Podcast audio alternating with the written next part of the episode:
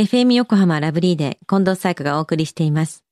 水曜日のこの時間は、もっと知りたい保険ナビ。生命保険の見直しやお金の上手な使い方について保険のプロに伺っています。保険見直し相談、保険ナビのアドバイザー、中亀照久さんです。今週もよろしくお願いします。はい。よろしくお願いいたします。さあ、先週は保険ナビのテーマ、生命保険の代わりになる不動産投資と生命保険の違いでしたね。はい。そうですよね。まあ、前回は、まあ、お金があってリスクを受け入れられるのであれば、まあ、不動産投資をね、保険の代わりにするというね、選択肢もありますが、うんまあ、だけどまあ、保険は低リスクで将来に備えられますと。というね、違いのお話をさせていただいたと思いますね。はい。では今週はどんなテーマでしょうか？はい。今週はですね、あの、そもそも生命保険って必要とよく聞かれますようね。あの、保険のね、説明をすると、まあ、一定の割合で大体必ず聞かれるね、質問なので、まあ、今日はこのテーマでお話をさせていただきたいなというふうに思います。保険の説明をしていて最終的にで必要かなって言われると、ね、まあまあ確かに自分がお金を払うわけですから本当に必要かどうかっていうのは考えるポイントではありますもんね。そうですよ。ね。生命保険に加入していない人っていうのはどれくらいいるんですか？はい。生命保険文化センターのね、令和元年度の生活保障に関する調査というのがあるんですけども、はい。まあ、そのね、調査の対象で、およそ大体2割の方がですね、生命保険に未加入というふうに言われてますよね。加入しない人たちはどんな理由で加入しないんですか？はい。あの、人それぞれのね、考え方はあると思うんですけれども、うんまず、日本はですね、国民皆保険制度だからですね、はい。えー日本はまあ全国民がまあ公的医療保険に加入する、まあ、国民うん皆保険制度を採用していますよね。はい。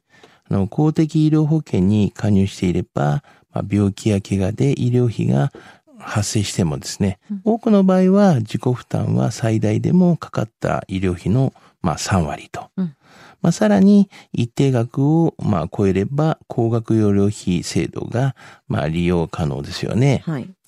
また日本にはですね、遺族年金というね、制度がありますよね。うんまあ、配偶者死亡、もしくは行動障害状態となった時も、まあ、一定額までは国から保障を受けられるため、まあ、生命保険にね、加入する必要はないと考えられている人もね、いるかもしれませんよね。まああとは皆さん、なんかこう、無条件に健康だから大丈夫って思ってる人ももちろん多いでしょうね。そうですよね。まあ、うんその点でしか考えてない方もいらっしゃると思うんですけども、うんうんはい。まあ、ただ、まあ、生命保険はですね、主に死亡した時とか、まあ、病気や怪我をして、まあ、手術とか入院をした時に、まあ、保険金や給付金を受け取れますが、まあ、実際にね、自分が使う、まあ、機会がないと考えている方も結構いらっしゃるっていうことですね。先ほど言ったように。うんで、厚生労働省のですね、平成29年患者調査によるとですね、まあ、人口10万人に対して、まあ、入院の総数というのが、あの1036人で、まあ、こう、入院する確率っていうのが1%だったんですよね。はい。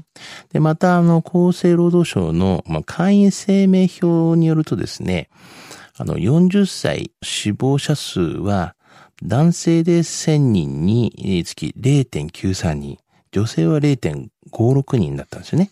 うんあの、統計を見る限り、まあ、病気や怪我で、まあ、医療費がかかる確率とか、または死亡する確率は極めて低いため、そういった加入の必要性は少ないとね、感じてしまうかもしれないですよね。うんまあ、どれも一理あると思うんですけども、まあ、当然、やっぱ万が一を考えたら保険がなかった時のリスクっていうのは当然大きくなるものですよね。もちろんね、はい、そうだと思いますよね。うんあの、まあ、最後にね、あの、生命保険に、まあ、入らなかった場合に起こりうるね、まあ、三つぐらいの、まあ、デメリットをちょっとお話しさせていただきますと、はい。あの、まあ、一つ目のデメリットとしては、あの、ご自身がね、死亡した場合、まあこう、残された家族が生活できなくなる可能性がありますよね、うんということですね。はいまあ、結構自分だけで考えている方もいらっしゃるんですけども、うんまあ、そういった残された方のこともやっぱありますよね、と。うんまあ、あと、あの、デメリットの二つ目としては、まあ、病気や怪我によってですね、家計に大きな負担がかかる可能性がありますよね、ということです。あの、やはり、あの、したことによっていろんな付随することもありますのでね。で、あとデメリットの三つ目としては、その老後のお金が足りなくなる可能性がありますよね、という形ですよね。うんあの、せっかく貯めてたとしても、やっぱりね、まあ病気しないといいなおっしゃった時にお金の出費があり、うんまあ老後のためにっていうのがなくなる可能性もあるので、うんまあこのようなね、リスクがありますよね、ということですよね。なるほど。まあ、どれもありあり得る話ですからね。まあそうですよね。うん。では今日の話。そもそも生命保険って必要？というテーマですが、知得指数は？はい。ズバリ96です。はい。あの、保険は万が一の時のため、あの、損得ではないので、まあ、備えていただいた方が良いと思いますね。うんまあ、ただ、皆様の考えや、まあ、保険料などね、人それぞれですから、まあ、自分に合ったね、無理のないプランで、まあ、備えていただきたいなというのが、まあ、本当ですよね。はい。まあなんかあの、そういった保険料とかいろんなことがあると思いますが、ご相談があればね、まあ一報いただければなというふうに思いますね。はい。今日の保険の話を聞いて興味を持った方、まずは中亀さんに相談してみてはいかがでしょうか。詳しくは FM 横浜ラジオショッピング保険ナビ保険見直し相談に資料請求していただくか、直接株式会社中亀にお問い合わせください。無料で相談に乗っていただけます。インターネットで中亀と検索してください。資料などのお問い合わせは FM 横浜ラジオショッピングのウェブサイトや電話番号045-224-1230